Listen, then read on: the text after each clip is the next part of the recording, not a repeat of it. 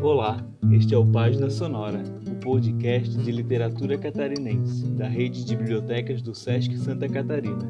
Eu sou o Renato, do Sesc Palhoça, e hoje estou aqui para ler um conto do livro Harmonias do Inferno, de Marco Vasques, lançado em 2010 pela editora Letra d'Água. Todos os assentos estão ocupados. Ônibus lotado, Ruth entra com Marina no colo. Tumulto. Corpos estranhos se tocando, adolescentes se esfregam nas mulheres. O que fazer? Nada. Todos esperam chegar ao seu ponto, ao seu destino. O motorista arranca, Ruth se desequilibra, Marina reage, olhos assustados, cinco anos de idade, vestido branco, algumas flores minuciosamente trabalhadas, detalhadas, olhos grandes. Os olhos de Marina são irregulares. Parece que já viram mais do que poderiam, mais do que deveriam. Entre a porta da frente e a catraca, Ruth leva algum tempo. Os assentos todos ocupados. Ruth entrega o bilhete ao cobrador. Passa. Antes dá uma olhada ao redor, tudo ocupado. Olha novamente para o cobrador, parece pedir ajuda. Ele não se manifesta. Convive com essas coisas todos os dias. Se fosse ter piedade de cada um, de cada situação, não teria tempo para mais nada. De tanto viver e ver essas imagens, se habituou. A repetição estabeleceu um ar de normalidade.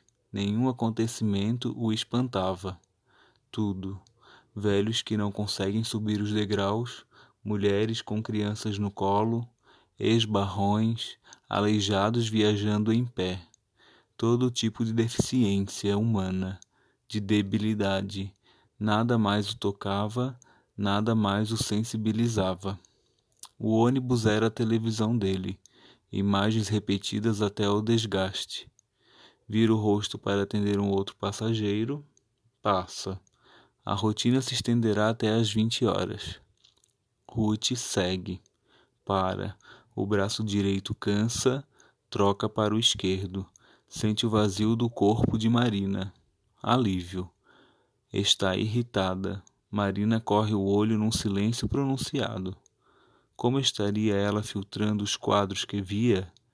De que forma isso afetaria sua vida? Que significaria isso para uma criança de cinco anos? Ruth anda mais um pouco, tenta ir mais ao fundo. Pensa que alguém poderia se oferecer? Acerta. Um senhor forte e bem vestido se oferece para segurar Marina. Ruth nem hesita. Joga Marina no colo do desconhecido. Novo alívio. Sente os braços formigarem, esboça um obrigado. Marina está no colo de um homem. O primeiro colo de homem que recebe. O homem conversa com Ruth, passa quase toda a viagem falando. Fala muito. Marina está desconfortável. Marina se mexe, chora. Ruth briga. E o homem ali, sempre discorrendo sobre algo, fala alto, as pessoas desviam o rosto. Enquanto isso, Marina se desespera. É hora de descer. Ruth pega Marina no colo. Desce. Agradece ao desconhecido. Em casa, coloca Marina no sofá. Ela chora. Ruth nada percebe, até que o vestido branco começa a manchar. As flores antes brancas agora estão vermelhas o vestido em sangue, Marina chora. A mãe vê, não entende, limpa a filha, troca toda a roupa. O primeiro sangue de Marina ainda está nas mãos daquele homem. Marina e Ruth, Marina e Ruth nunca souberam o que aconteceu.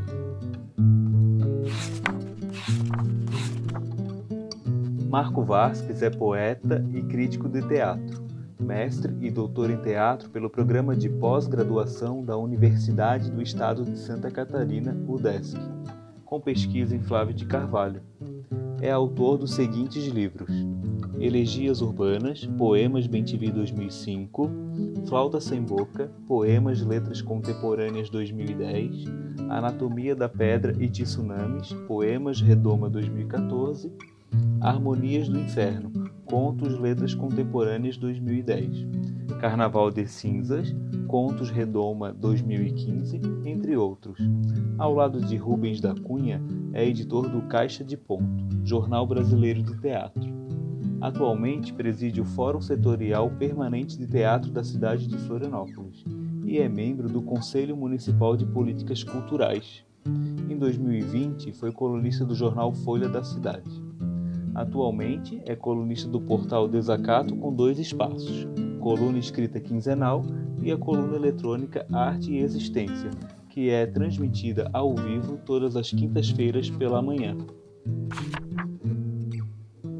Esse foi mais um episódio do Página Sonora, um projeto da rede de bibliotecas do SESC Santa Catarina. Acompanhe novos episódios deste podcast e conheça outros autores e outras autoras que escrevem a cena literária catarinense. Até a próxima!